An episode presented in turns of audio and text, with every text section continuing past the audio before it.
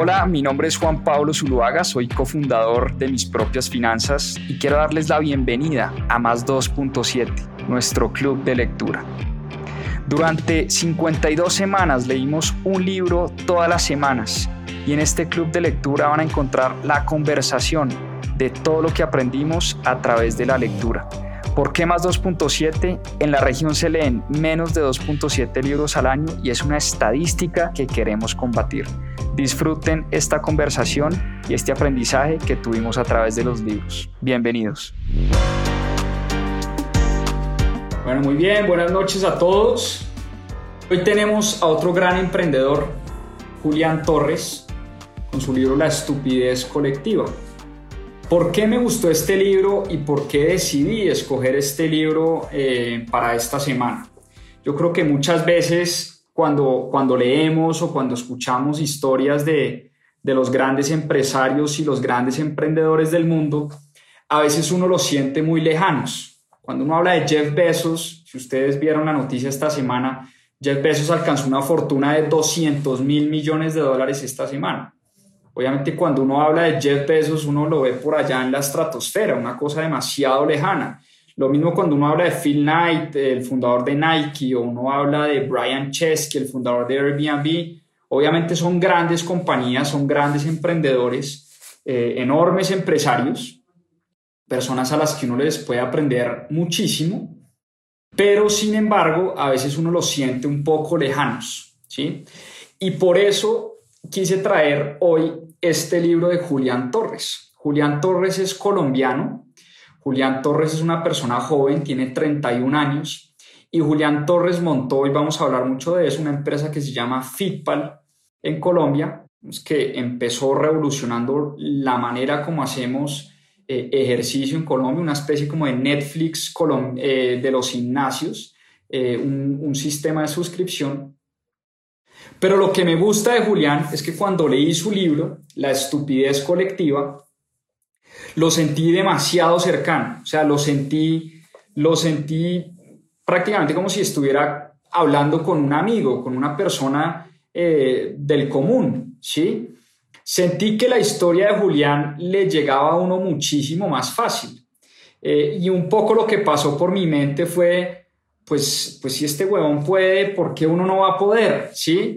Eh, sí porque es una persona sencilla, chévere, relajada, emprendedora, con ganas, pero de pronto con una historia pues similar a la que, a la que cualquiera de nosotros podemos tener. Obviamente Julián Torres no es Jeff Bezos, no tiene la gran fortuna y no, y no tiene un unicornio y, tampoco maneja un millón de empleados, no, tiene una empresa donde hay 25 personas eh, y poco a poco ha ido construyendo ese gran sueño de, de ser un gran emprendedor. Pero realmente lo que más me gustó de esta historia es que la sentí muy cercana, muy, muy cercana. Así que ustedes ya van a conocer la historia de Julián Torres, fundador de, de Fitpal. Y este libro que además me encantó, porque es un libro que tiene muchas reflexiones muy profundas. Este libro tiene budismo, tiene filosofía, tiene emprendimiento, tiene un poquito de finanzas, tiene un poquito de pensar en grande, digamos un poquito de todo. Y, es un gran libro que, realmente les recomiendo. Si ustedes se han venido conectando, para los, que, para los que se acaban de conectar, si ustedes se han venido conectando los domingos siete y media de la noche, ¿cuál es el objetivo que tenemos acá nosotros en mis propias finanzas? Copiar ese hábito de grandes empresarios y de personas muy exitosas en la vida, que es la lectura. Es así de sencillo. Abraham Lincoln decía que la capacidad y el gusto por la lectura nos da acceso a muchas ideas, a muchas cosas que ya se han hecho en el pasado. O sea, nosotros no tenemos por qué reinventarnos la rueda y volver a inventarnos todo si queremos recorrer un camino similar. Entonces, a través de la lectura, a través de este hábito poderoso, podemos llegar a construir grandes cosas y podemos llegar a no equivocarnos tanto, ¿sí? y evitarnos muchos de los errores que han cometido estos empresarios, estos emprendedores, que muy generosamente, a través de sus libros y de sus biografías y de sus historias, nos cuentan cómo es que se recorre este duro camino del emprendimiento. Porque es un camino muy jodido, muy difícil. Bueno, ¿quién es Julián Torres? Julián Torres sin duda es un soñador, es una persona muy inquieta, muy creativa y muy apasionada desde una, desde una corta edad. Digamos, él cuando estaba en el colegio, él siempre quiso ser alguien grande, ser alguien importante, siempre quiso ser famoso, siempre quiso construir grandes cosas. Y Julián era músico, tocaba guitarra en el colegio.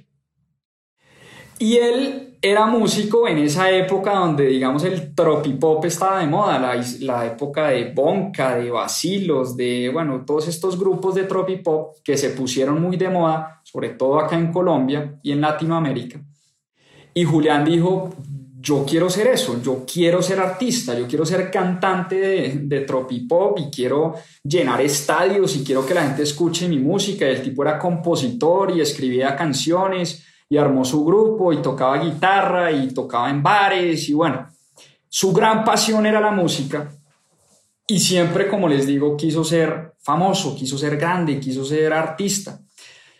Y con ese sueño arranca la universidad un poco perdido también porque él no sabía realmente qué quería eh, estudiar. Eh, y empieza estudiando música en la universidad. Él dice, bueno, pues voy a cumplir mi sueño.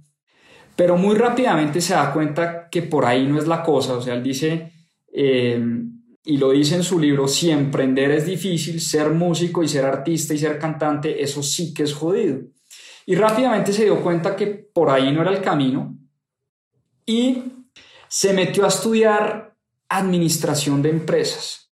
Siempre muy cuestionado, él dijo, qué mamera estudiar administración de empresas y además es lo que estudia cualquier vaciado que no sabe qué estudiar y es lo que estudian todos los vagos, decía él, ¿no? Lo dice en su libro.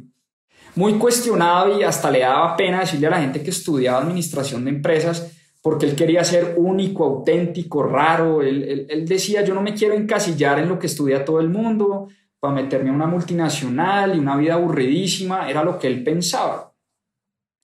Eh, y fue, digamos, fue tan, fue tan desagradecido con su vida académica que aún así, cuando se graduó de administrador de empresas, no quiso ir a recibir el diploma, porque él siempre tuvo en la cabeza que quería hacer algo distinto y es cuando decide que quiere viajar a China. ¿Por qué a China? Porque quedaba lejos, porque era un idioma que nadie entendía, que era un idioma que no se hablaba en Colombia y quería algo raro, algo distinto, quería pertenecer como a esa pequeña comunidad de colombianos que se gradúan de la universidad y se van a China a explorar el mundo.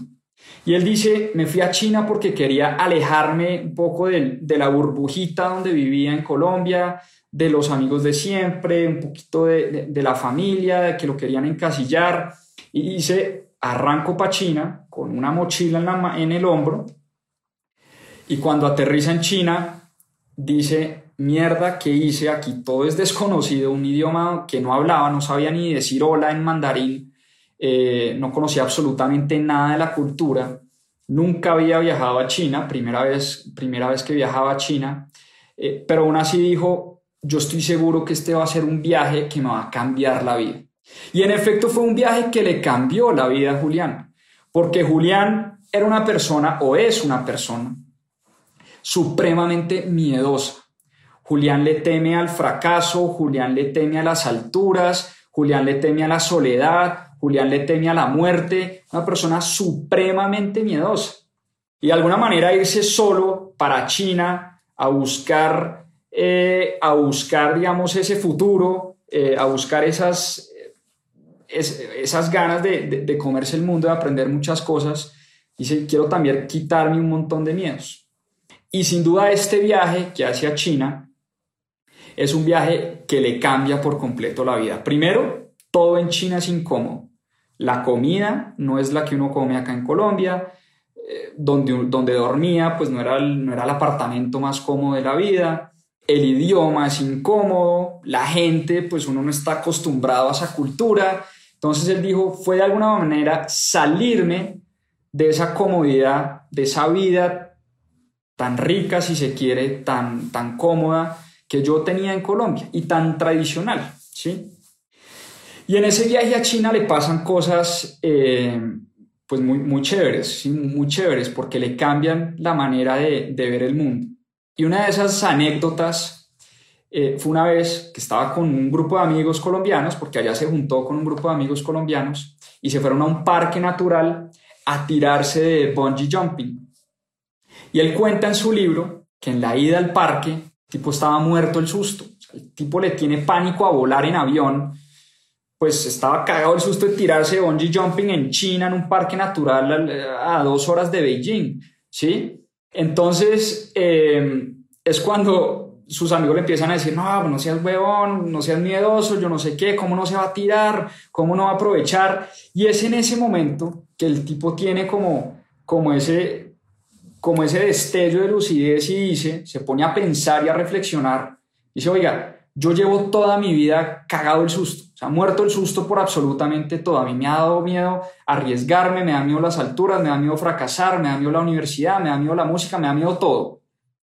Esta es una manera de enfrentar uno de los pánicos más grandes que tengo en la vida, que es el miedo a las alturas. Y por muy clichésudo que suene, cuenta Julián en su historia, es la oportunidad de enfrentar esos miedos. Y si me mato, dice él, pues me mataré eh, en un día muy bonito, con mis amigos colombianos, en un país espectacular, eh, tratando de vencer mis miedos y listo, me, maté, ¿sí? Cuenta él. Eh, pero dice, igual me puede dar un infarto de camino al parque y, y me voy a morir miedoso y nunca habiendo enfrentado mis miedos. Entonces, para él se le, se le presentó como esa oportunidad de enfrentarse por primera vez a algo que le tenía pánico realmente. Y escribe una anécdota muy bonita, porque el hombre se tira de, de, de, bungee jumping, ¿no? Muerto el susto, muerto el susto, obviamente no se mata, no le pasa nada, simplemente eh, tiene una de las mejores experiencias de su vida, dice él, y cuando llega, llega a su casa de noche, escribe una reflexión muy profunda, muy bonita, y les voy a leer unos apartes eh, de esa reflexión. Él escribió lo siguiente. Perder el miedo a las cosas del mundo y a las situaciones es lo más importante que uno puede hacer. Fue la primera vez en mi vida que decidí enfrentarme a mi mayor miedo, la muerte. Hoy siento como si no hubiera nada en el mundo que no pueda hacer. Todo se logra, todo se soluciona y puedo convertirme en lo que yo quiera. La clave es enfrentarme al miedo de dejarme caer al vacío, dejarse llevar. Esa reflexión la escribe Julián Torres estando en China y es una reflexión que lo va a acompañar por el resto de su vida y ya vamos a ver por qué. En China le pasan otras cosas eh, fantásticas, tiene la oportunidad de trabajar para una empresa farmacéutica, una empresa que estaba luchando con, un, con una especie de, con un caso de antidumping, eh, una empresa de Corea, y el tipo se va de espía a Seúl, a Corea, eh, a investigar a esta empresa en un caso de dumping, o sea, son, son anécdotas supremamente enriquecedoras para él que nunca en su vida había podido tener y nunca se imaginó tener en China. Otra de las grandes anécdotas es que el tipo se estaba quedando sin plata eh, y puso, creo que fue en un blog o en internet, en algún lado, no recuerdo, como toco guitarra, ¿quién quiere clases de guitarra? Y alguien eh, por Facebook o por no sé cómo lo contactó, le dijo, oye Julián, vi tu mensaje, necesito que me ayudes. Yo soy wedding planner aquí en China y por casualidades de la vida, el guitarrista, el guitarrista del grupo no, no puede tocar, está enfermo, no puede venir. ¿Será que usted me ayuda a, a tocar guitarra en un matrimonio en China este sábado? Y el tipo, pues de una, Usted me paga las horas y yo le toco guitarra, yo sé tocar guitarra. Y el man en efecto se va a un matrimonio en China a, echar guitarra y, también mientras está ahí tocando se le acerca pues la, la wedding planner, la wedding planner y, la, y la manager de estos matrimonios y le dice, oiga, es que tengo más matrimonios y tengo más conciertos, ¿usted por qué no se pone a cantar en español? Hay, hay mucho chino que, que, está interesado en, eh, en este tipo de música. Y el tipo termina siendo artista, cantante, guitarrista en China, cantando en español obviamente y en inglés, eh, en un país totalmente desconocido, de alguna manera pues termina cumpliendo ese sueño de ser un gran artista, pero es, una, es otra de las anécdotas chistosas que le pasan en ese viaje. Y por último, y la tercera anécdota eh, bastante curiosa es que él con unos amigos, también bastante emprendedores y creativos, eh, estando en un viaje también en Corea, encuentran unos inodoros, como unos inodoros inteligentes. O sea, literal era un inodoro, para no ponerlo, pues pongámoslo como lo pone en el, en el libro, o sea, era como un inodoro inteligente que usted va al baño, hasta lo limpia, lo seca, todo, le hace todo ese, ese hijo de madre inodoro. Y el man empieza a pensar en sus clases de administración, el océano azul, pucha, esto no lo hay en Colombia, eh, yo voy a comprar un contenedor de estos inodoros, nos vamos a tapar de billete, empieza a soñar con sus amigos, pues madre, llevémonos este producto a Colombia.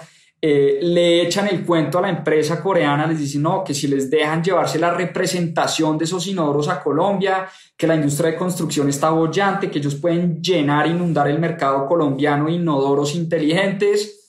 Y empiezan a soñar y es cuando él llama a los papás y les dice, papá, mamá, tengo la idea de negocio. Me voy a llevar un contenedor de inodoros. Vean esta berraquera, inodoros inteligentes. Esto no hay en Colombia. Yo en mi vida eh, he visto un inodoro inteligente en nuestro país. Nos vamos a llenar de plata. Ya con Alejandro, mi amigo, pusimos, pues vamos a poner una plata, los ahorros, todo, porque estamos seguros que esto puede funcionar. Además, en la universidad, el Océano Azul, tal cosa, la oportunidad de negocio.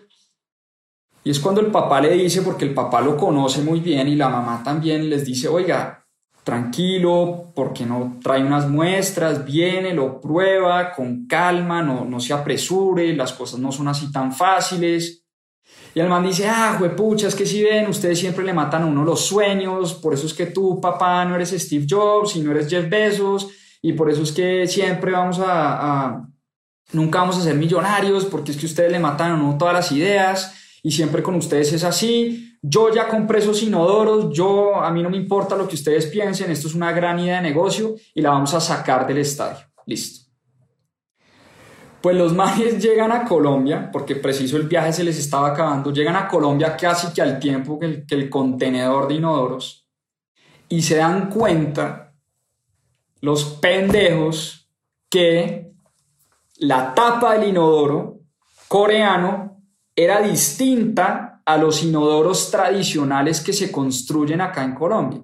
Ningún constructor, ningún apartamento, ninguna casa en Colombia, ningún hotel, nada, absolutamente nada, ningún inodoro le cabía la tapa que ellos habían importado. O sea, fue un fracaso, fue la pendejada más grande del mundo. Tenían un contenedor lleno de inodoros, se gastaron como 100 o 200 millones de pesos en inodoros, creyendo que la iban a sacar del estadio, creyendo que iban a ser los grandes distribuidores de, de inodoros inteligentes en el país, y ese berraco inodoro no cabía en el inodoro colombiano o en el inodoro que se construye en Colombia y que se instala en Colombia. Entonces, obviamente, para él es un masazo en la cabeza.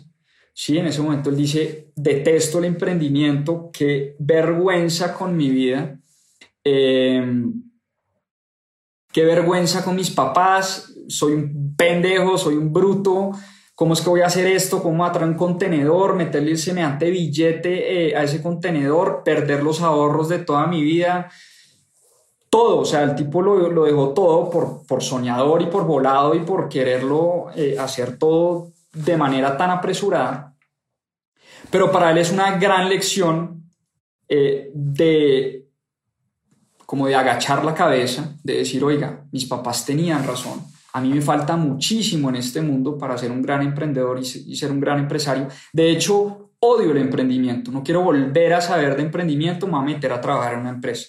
Entonces llega a Colombia y empieza a trabajar en una empresa de recursos humanos, una multinacional, un poco aburrido, pero en esa empresa, digamos, aprende una cosa bien importante que le va a servir después en la vida, es cómo contratar gente cómo hacer entrevistas de trabajo, cómo leer a las personas y leer, digamos, sus pasiones, sus motivaciones, qué los mueve, qué no los mueve, y tuvo como esa gran experiencia laboral. Y después de esa empresa de recursos humanos pasa a trabajar eh, en InQLab. InQLab, para los que no saben, es probablemente la aceleradora de emprendimientos y la aceleradora de negocios más importante que hay en Colombia. Y como dice Julián en su libro, la vida se encarga de ponerlo a uno en el lugar correcto. ¿Por qué en el lugar correcto? Porque Julián entró a trabajar a InQLab, una gran aceleradora de emprendimientos, y empieza a conocer todo este mundo del emprendimiento. Digamos, empieza ya no solo a soñar, sino a ver de primera mano a grandes emprendedores, ¿sí? Empieza a ver cómo es que invierten los inversionistas de capital de riesgo en empresas, ¿sí? Cómo funciona todo el proceso del producto mínimo viable, cómo funciona todo ese proceso de levantar capital, ¿sí? Entonces, Julián tiene una gran experiencia laboral, sin embargo, él entró a NQLab con, una, con un objetivo eh, principal en la cabeza y es que él se quería hacer una maestría, ir a hacer una maestría en París. Y Julián dice, nada, yo trabajo aquí uno o dos añitos, ahorro una plata y me voy a hacer mi maestría en París. Tenía como eso metido en la cabeza. Pero estando en InQLab se enamora de este mundo del emprendimiento. Y era las personas que primero llegaba a la empresa, que se iba de último, era supremamente disciplinado, supremamente preguntón, eh, supremamente apasionado por lo que hacía, se metía de lleno como en sus proyectos de emprendimiento, ayudar a los emprendedores, eh, ayudarlos a levantar capital, a coordinar sus modelos de negocio. Para él fue una gran experiencia y un día cualquiera los socios de InQLab viendo pues su pasión por el emprendimiento y viendo su dedicación y su disciplina a una, a una edad muy joven, él tenía como, si no estoy mal, si los cálculos no me fallan, unos 26, 27 años, eh, los socios de Inculab le dicen, Julián, ¿usted por qué no da el salto eh, y monta su negocio, monta su emprendimiento? Él venía dando vueltas a la cabeza en una idea, eh, con una idea y él quiso combinar dos cosas que le apasionan en la vida, la tecnología y el deporte. Y empezó a investigar, empezó a investigar qué cosas podía hacer alrededor del deporte que tuvieran que ver con tecnología, que incluyeran tecnología dentro del desarrollo. Y empieza a investigar y hay un capítulo muy chévere, para mí es el mejor capítulo del libro, que es el capítulo número 2. ¿sí? El capítulo número 2 lo titula El problema con las ideas y ya vamos a hablar de eso eh, al final. Y es que él dice, en el mundo no existen ideas nuevas, no existen ideas innovadoras. ¿sí? Es decir, Facebook, ya existía MySpace y ya existían otras redes sociales. Google, uno cree que Google fue el primer buscador en Internet. Google fue como el veinteavo buscador en Internet. Primero estuvo Altavista y otros varios. Eh, Thomas Edison, uno cree que Thomas Edison de un día para otro, ¡pum!, se le ocurrió la idea de, la electricidad y el bombillo, entonces eso es lo que le cuentan a uno. Paja, mentira. Antes de Thomas Edison, más de 20 patentes se habían desarrollado alrededor del tema de la electricidad y él tenía un equipo como de 100 personas, ni siquiera era Thomas Edison, sino eran 100 personas trabajando con él, de la mano con él, tratando de llegar eh, a esta manera, pues innovadora en ese momento. Pero las ideas, dice Julián, las ideas no valen absolutamente nada. Lo que vale realmente es cómo se ejecutan las ideas. Rappi no fue el primer Rappi, no fue la primera plataforma de delivery que hubo en Colombia, ni en el mundo. Uno coge cualquier emprendimiento, cualquier idea de negocio y nunca es una idea innovadora o, la persona que se la inventó. Es una construcción de muchas cosas que se van dando. Y por eso Julián empezó a investigar qué, qué había en el mundo del deporte, de los gimnasios que combinara tecnología. Y se encontró por un, con un par de empresas, una en Estados Unidos, un par de empresas en Europa, que recogían todos los gimnasios y todas las, todos los centros de deporte, digamos, de la ciudad y a través de una plataforma vendían, digamos, clases y suscripciones a esos gimnasios. Una especie como de el Netflix de los, de los gimnasios o el Netflix de los deportes. Y se le metió esa idea en la cabeza y le dice a los socios de Inculab, listo, voy a dar el salto al emprendimiento, voy a dar el salto al vacío. Si ustedes me apoyan, yo arranco. Y en ese momento, literal, él siente eh, ese vacío que es, mierda, dejé mi empleo, dejé una cosa que me gusta hacer mucho, trabajar aquí en Inculab, para montar mi propio negocio. ¿Y cómo arranca Fitball? Él, él había conocido una persona muy influyente, em, digamos, muy influyente para él y para su vida. Fabián era un programador, una persona súper tech, eh, muy inteligente y que sabía mucho de programación. Y le dijo, bueno, Fabián, ¿qué, carajos hago? O sea, yo tengo más o menos una idea, pero ¿cómo, ¿cómo se hace esto? ¿Cómo se pone esto como en papel? ¿Y cómo empiezo como a desarrollar esto eh, y Fabián le da un gran consejo a Julián y le, y le habla como de ese producto mínimo viable, ¿sí?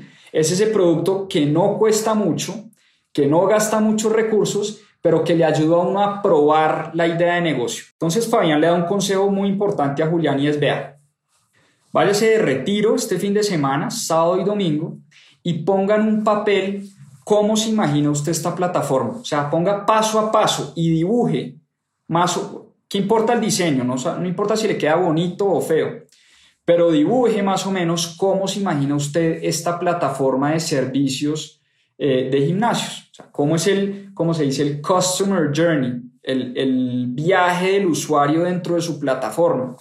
Entonces, en efecto, Julián se va, se encierra en su casa sábado y domingo a escribir y a pintar y a decir, listo, mi, usuario entra, se registra, le llega un mail, le llega la confirmación, le llega el dibujito, lo pone en el calendario, se pone a, como estructurar en su cabeza cómo se imaginaba ese negocio. Y a los tres o cuatro días le dice a Fabián, vea Fabián, aquí está, ahora qué hago, listo, ahora contrate unos programadores, pero le dice Fabián, póngase una fecha, porque usted siempre va a querer mejorar su producto y no caiga en ese error que cuando usted está construyendo un producto mínimo viable, no caiga en el error de creer que siempre le faltan algunas cositas por mejorar, entonces usted nunca va a lanzar. Póngase una fecha específica y lance, pase lo que pase, o sea, esté como esté la plataforma. Y en efecto, el man se pone una fecha de tres meses y dice, a los tres meses voy a lanzar Fitpal, pase lo que pase, tenga lo que tenga. Entonces ya empieza como este viaje de los programadores a programar la plataforma, a buscar los features pues que necesitaban, el registro, el correo, el mapita, a hablar con los gimnasios, a empezar a hablar poco a poco con los clientes. Y en menos de, eh, bueno, en tres meses, el día del lanzamiento que se había puesto eh, Julián Torres como objetivo, dijo, a esta vaina le faltan mucho. O sea, le falta el mapa, le faltan unos gimnasios, le faltan algunas cosas, le falta mejorar el logo, la imagen no es la que más me gusta, pero yo le prometí a Fabián y le prometí a, a, mi equipo que pasara lo que pasara, íbamos a lanzar. Y en efecto, lanzaron Fitpal, creo que principios de 2016, si no me equivoco, pues ah, lanzaron este, esta primera plataforma y sí, le faltaban muchas otras cosas, pero es una de las grandes lecciones que nos deja el libro sobre todo ese producto mínimo viable y es, oiga, no se gaste un billetal, no se gaste un platal armando una mega plataforma con muchísimas funcionalidades sin usted antes haber probado el mercado. O sea, lo que tenían que probar ellos era si la gente tenía apetito por este tipo de, de servicios. ¿sí? Entonces lanzan Fitpal, que es una especie como de aglomerador de gimnasios de la ciudad, o sea, en la plataforma podía ver la clase de yoga en tal parte, la clase de zumba en tal otra, la clase de spinning en este gimnasio, cerca a mi casa, un, montón de, eh, de oportunidades pues, de, para hacer ejercicio a través de una aplicación y una plataforma y lanzar. Obviamente lanzan y como todo en emprendimiento, los primeros compradores, pues los amigos, los family, friends and fools, ¿no?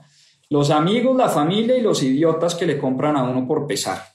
Entonces empiezan poco a poco eh, a vender este producto, a vender este servicio, a vender su, aplicación eh, y a mostrársela al público. y rápidamente se dan cuenta si hay o apetito por este tipo de producto y por este tipo de servicio. Y poco a poco empezaron a crecer. Al mes o a los dos meses, a los tres meses, ya habían vendido como 10 millones de pesos en, afiliaciones. Eh, a los cuatro meses ya iban vendiendo 20, 25 millones. Poco a poco fueron creciendo. Y empieza también como este, eh, como este viaje, bueno, listo, ¿de qué nos vamos a mantener? Porque a todas estas, pues ya Julián tenía un equipo, tenía un socio fundador, tenía unos programadores de planta, y empieza este viaje para venderle la idea de negocio a los inversionistas.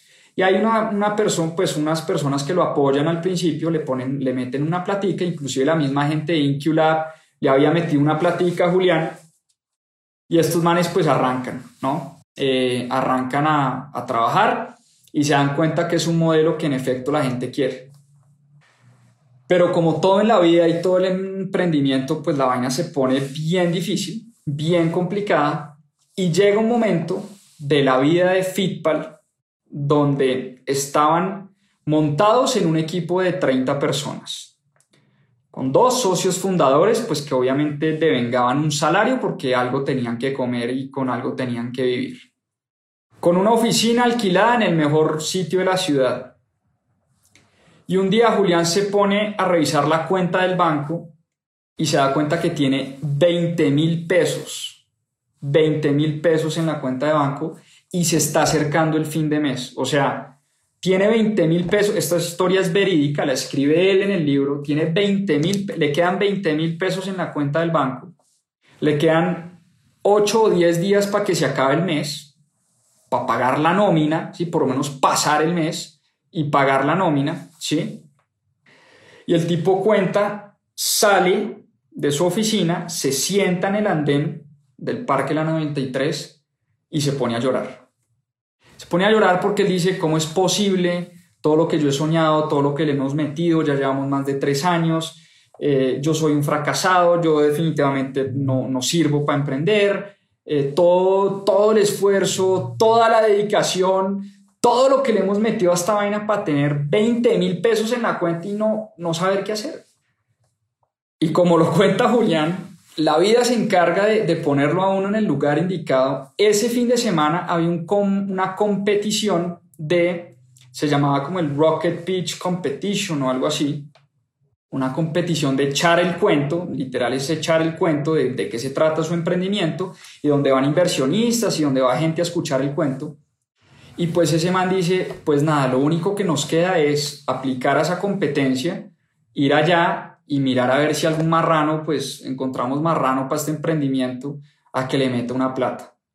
Y llega a su casa y es cuando se pone a recordar, y por aquí es donde todas las cosas empiezan a conectar, empieza a acordarse de su bungee jumping en China, de lo que había escrito, de que todo lo puede lograr, de que ya no le tiene, pues no es que no le tenga miedo a nada, sino que sigue lleno de miedos, pero hace las cosas con miedo, ¿sí? Se le vienen todas esas cosas a la cabeza y se prepara muy bien, se prepara muy bien para esa competencia, va a la competencia y como por arte de magia, le sale marrano en esa competencia y un inversionista se le acerca le dice, Julián, me encanta su idea de negocio, pase el lunes por mi oficina y ese inversionista termina invirtiendo en Fitpal y eso es lo que salva realmente la compañía. El tipo tenía 20 mil pesos en el banco y un sábado lo llama el inversionista, le dice, pases el lunes por mi oficina y el tipo termina invirtiendo y salvando la compañía. Puf, viene como el respiro, viene ese nuevo tanque de aire, ¿no? Porque pues nueva inyección de dinero, replantearse muchas cosas de las que están haciendo en Fitpal. Y otra vez, listo, pa, otra vez, ahora sí, nos salvamos, nueva plata, nueva inversión, vamos para adelante, empezaron otra vez a trabajar eh, en Fitpal, a conseguir más clientes, empezaron a crecer, ya tenían más de 400 o 500 gimnasios eh, en su plataforma, ya la plataforma estaba supremamente bien construida como la quería ver él, ya era un tema de vender y vender más a sus clientes. Febrero de este año, marzo de este año, perdón, llega la pandemia, coronavirus, cierran todos los gimnasios del país, nos mandan a todos para la casa y los ingresos de Fitpal pasan de ser, vamos a decir, 200 millones de pesos a cero, cero pesos.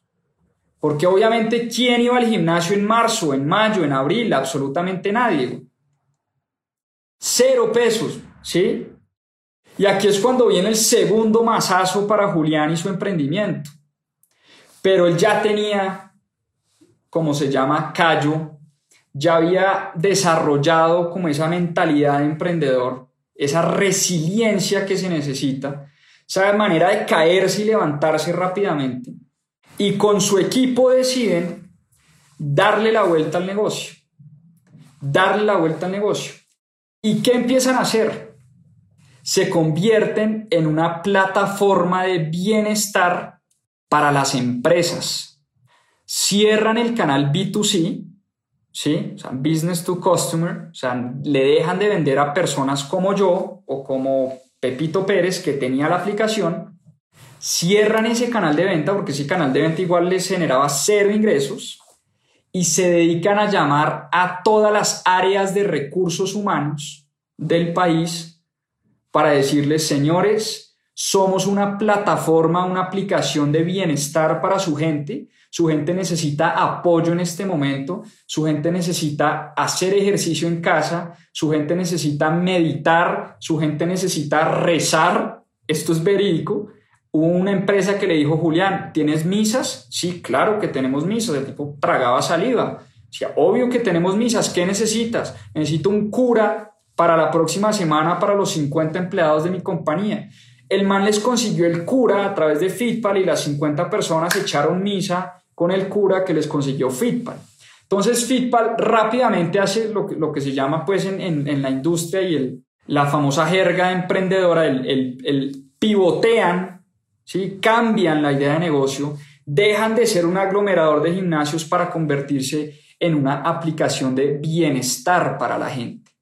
¿Y cómo la empiezan a vender? A través de recursos humanos de las compañías. Entonces se van a tocar puertas, Julián y Santiago Aparicio, su socio fundador, a tocar puertas, a llamar, a hacer las llamadas frías, el cold calling, a decir, mire, somos Fitpal, somos esta aplicación, tenemos tantos usuarios en el país, eh, tenemos estos y estos programas. Antes inclusive de filmar y de inventarse los programas, trataban de recibir información a ver qué era lo que necesitaba la gente. Entonces las empresas le empezaron a pedir ejercicio en casa, yoga, meditación, eh, consejos de comida saludable, misas, que le rezaran un rosario, cualquier cantidad de vainas, los tipos a todo le decían que sí y al decir que sí se comprometían, les daban un tiempo y en ese tiempo rápidamente se inventaban el programa o conseguían al profesor de yoga o a la profesora o al cura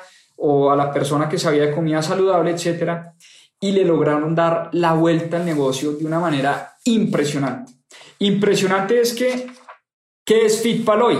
Fitpal arrancó en el 2015 cuando lanzaron su MVP, su Minimum Viable Product o su producto mínimo viable, facturaban 15 millones de pesos, 20 millones de pesos a lo sumo al mes. El primer año, el primer año de operación, facturaron 200 millones de pesos en el 2015. En el 2019 iban para, facturaron, perdón, 3 mil millones de pesos, o sea, iban, iban muy bien, iban creciendo, iban volando, iban ganando clientes. Llega la pandemia, sus ventas se caen a cero, a cero literal, les toca darle la vuelta completamente al negocio, apagar su plataforma B2C, volverse una plataforma B2B, business to business, empezar a venderle a compañías, a las áreas de recursos humanos de las compañías y convertirse en una plataforma y una aplicación de hábitos saludables en las empresas. Pareció fascinante la manera como pivotearon esta idea. Y le pregunté a Julián, porque tuve la oportunidad de conversar con él hace, hace dos semanas, y le pregunté a Julián, oiga Julián, ¿y cómo les ha ido? Pues porque sí, muy chévere pivotear y, muy bonita la historia, pero show me the money, hábleme de números. Y me dice Juan Pablo, increíble. O sea, la gran noticia es que lo primero es que este masazo en la cabeza nos hizo bajar de la nube, o sea, nos hizo, primero, cambiamos de oficina, ya no estamos en el mejor lugar de la ciudad, segundo, ajustamos el equipo, tercero, ajustamos los gastos de manera impresionante, eh, cuarto, rápidamente dijimos, estamos en modo guerra, tenemos que actuar y, y se vuelve como una carrera contra el reloj de cambiar el producto y cambiar un montón de cosas para ver cómo sobrevivía la compañía. Y la buena noticia, me cuenta Julián, es que este año 2020 vamos a cerrar más o menos con ventas de 6 mil millones de pesos. Y no solo eso, junio de 2020, plena pandemia, primer mes en que la compañía es rentable. O sea, la compañía llevaba perdiendo dinero. Tipo dice, estaba mamado de ver ese PIG, ¿sí? En rojo, rojo, rojo, rojo, rojo. Los inversionistas respirándome en la nuca eh, porque esto es un estrés muy grande cuando usted capta plata de terceros, de inversionistas, y los tipos todo el tiempo pidiéndole resultados. Eh, y el tipo, pérdidas, pérdidas, pérdidas, pérdidas. Llega la pandemia, se ajustan, apretan gastos, reducen el equipo, se van de la oficina, cambian, cambian el modelo de negocio, el modelo de negocio se dispara, ya están en 10 países de Latinoamérica tienen la oportunidad o tienen eh, el objetivo, perdón, de llegar a toda Latinoamérica con este nuevo producto, de convertirse en una plataforma de bienestar, que además es una cosa que le llena a Julián, es una de sus grandes pasiones, porque Julián no solo le encanta el deporte, sino es una persona que estudia muchísimo el tema de los hábitos de la excelencia, cómo las personas pueden mejorar su manera de vivir. Inclusive, Julián eh, me, vendió este diario, me lo recomendó, se llama El Diario de la Gratitud. Poderes, gratitud. Todos los días uno escribe tres cosas por las que está agradecido. ¿Sí? Una cosa que quiere lograr hoy, el mayor obstáculo de hoy y una afirmación de la semana por la mañana. Y por las noches uno escribe algo maravilloso que le ocurrió a uno el día de hoy, algo que uno aprendió y algo que uno haría diferente al otro día. Un hábito espectacular que se lo estoy copiando a Julián Torres, él vende estos diarios, se llama El Diario de la Gratitud. Si lo quieren buscar, si, lo quieren, si le quieren escribir, búsquenlo, Julián Torres. Eh, una cosa espectacular, de verdad uno empieza el día livianito cuando empieza dando las gracias eh, ya les doy el dato de dónde consiguen el diario. Lo primero que yo hago al levantarme, inclusive antes de desayunar, de ir al gimnasio, lo primero, cuatro y media de la mañana me levanto y escribo tres cosas por las que estoy agradecido. Una cosa que quiero lograr hoy, cuál es mi mayor obstáculo y cuál es la afirmación de la semana. Y por eso digo que Julián es una persona que no solo está vendiendo un producto, no solo está, digamos, con el objetivo de, ganar mucho dinero, seguramente sí, pero además tiene un propósito muy fuerte, un propósito de ayudar a las personas, un propósito de crearle a las personas buenos hábitos. Y eso, en eso, se, fíjense que en eso mágicamente se convirtió su negocio. Su negocio empezó como una plataforma de gimnasios y terminó siendo una plataforma de bienestar para las personas, para las personas que realmente lo necesitan.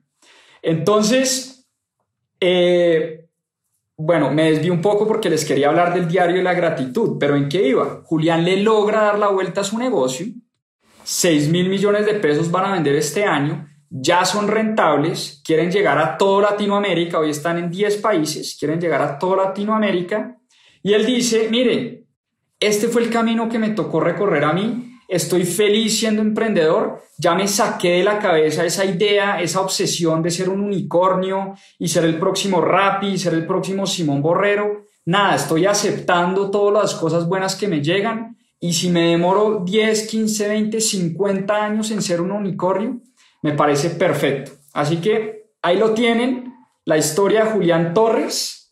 Fitpal se llama su compañía la estupidez colectiva se llama su libro. ¿Por qué la estupidez colectiva? Porque él dice que en este mundo del emprendimiento estamos llenos de mitos. Y muchos de esos mitos hay que empezar a desmentirlos.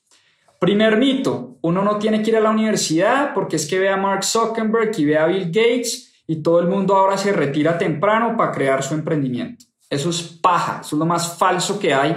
Obviamente Bill Gates, la gente cree y dice, no, yo me voy a retirar de la universidad porque si Bill Gates pudo, pues yo también lo puedo hacer.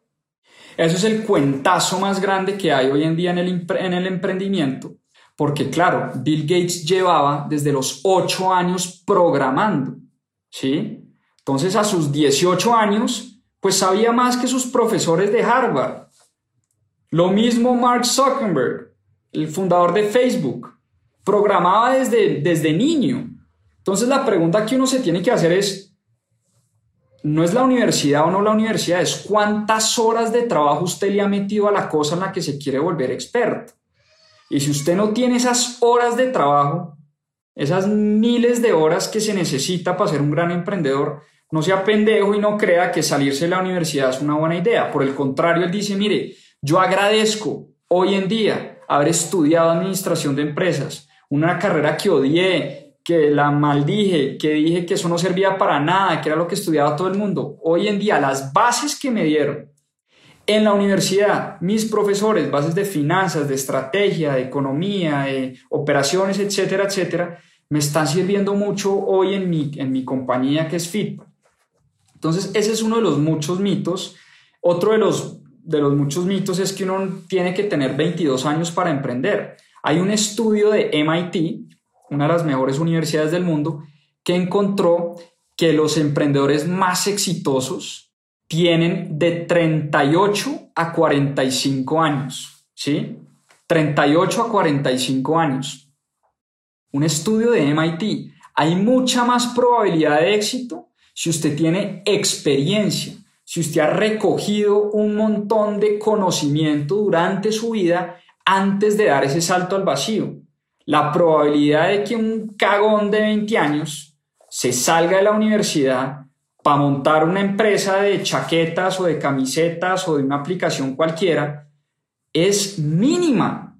Es el 0.00001%. Es mínima la probabilidad de que, que hay de que, un, de que un pendejo de 20 años sea el próximo Mark Zuckerberg o sea el próximo eh, eh, Warren Buffett o sea el próximo Larry Ellison. No, esos son los mitos que hay que empezar a desmentir. Entonces hay, hay muchas lecciones realmente de emprendimiento en este libro, muchas cosas que yo me llevo y muchas cosas que estoy aplicando hoy en día eh, para hacer cosas que estoy pensando y que estoy construyendo. Y por eso les digo, claro, Julián Torres no es Jeff Bezos, eh, no es Brian Chesky todavía, no es Phil Knight de Nike, no es ni mucho menos Ray Dalio de Principios, son todos los libros que hemos visto hasta hoy. Es una persona común y corriente, como cualquiera de nosotros, y yo leyendo su libro decía, pues si este huevón pudo, yo creo que yo también puedo, ¿sí? Yo, yo también puedo eh, ser un gran emprendedor y ser un gran empresario. Por eso quería eh, traerles esta historia, traerles esta historia porque la sentí muy cercana. La sentí que es una persona mundana, del común, con muchas ganas, eso sí, con una disciplina militar, militar. Es una persona supremamente disciplinada eh, y una persona que dice cualquier cosa en la vida se puede aprender. Entonces, lean su libro, 200 páginas, se lo leen en dos sentadas, literal, muchas buenas eh, enseñanzas, como yo les digo, a mí me encanta rayar los libros y tomar notas y poner estos post-its en las partes que más me gustan. Eh, compren su diario, un hábito espectacular de dar las gracias todos los días y reflexionar todas las noches en qué hicimos hoy y qué pudimos haber mejorado. Lean su libro, La estupidez colectiva. Me comentan si les gustó esta historia de emprendimiento, si no, me comentan qué otras historias quieren escuchar. Muchas gracias por seguirnos, muchas gracias por conectarse nuevamente. Abrazo para todos. Saludos, chao, chao. Muchas gracias por acompañarnos en este capítulo de Más 2.7. Acá les dejo unos adelantos de lo que se viene en nuestro próximo episodio. A seguir aprendiendo. The Everything Store, La tienda de los sueños, escrito por Brad Stone, un libro que me dejó muchísimas enseñanzas. La apasionante historia de Jeff Bezos y de Amazon, transformando la manera de hacer negocios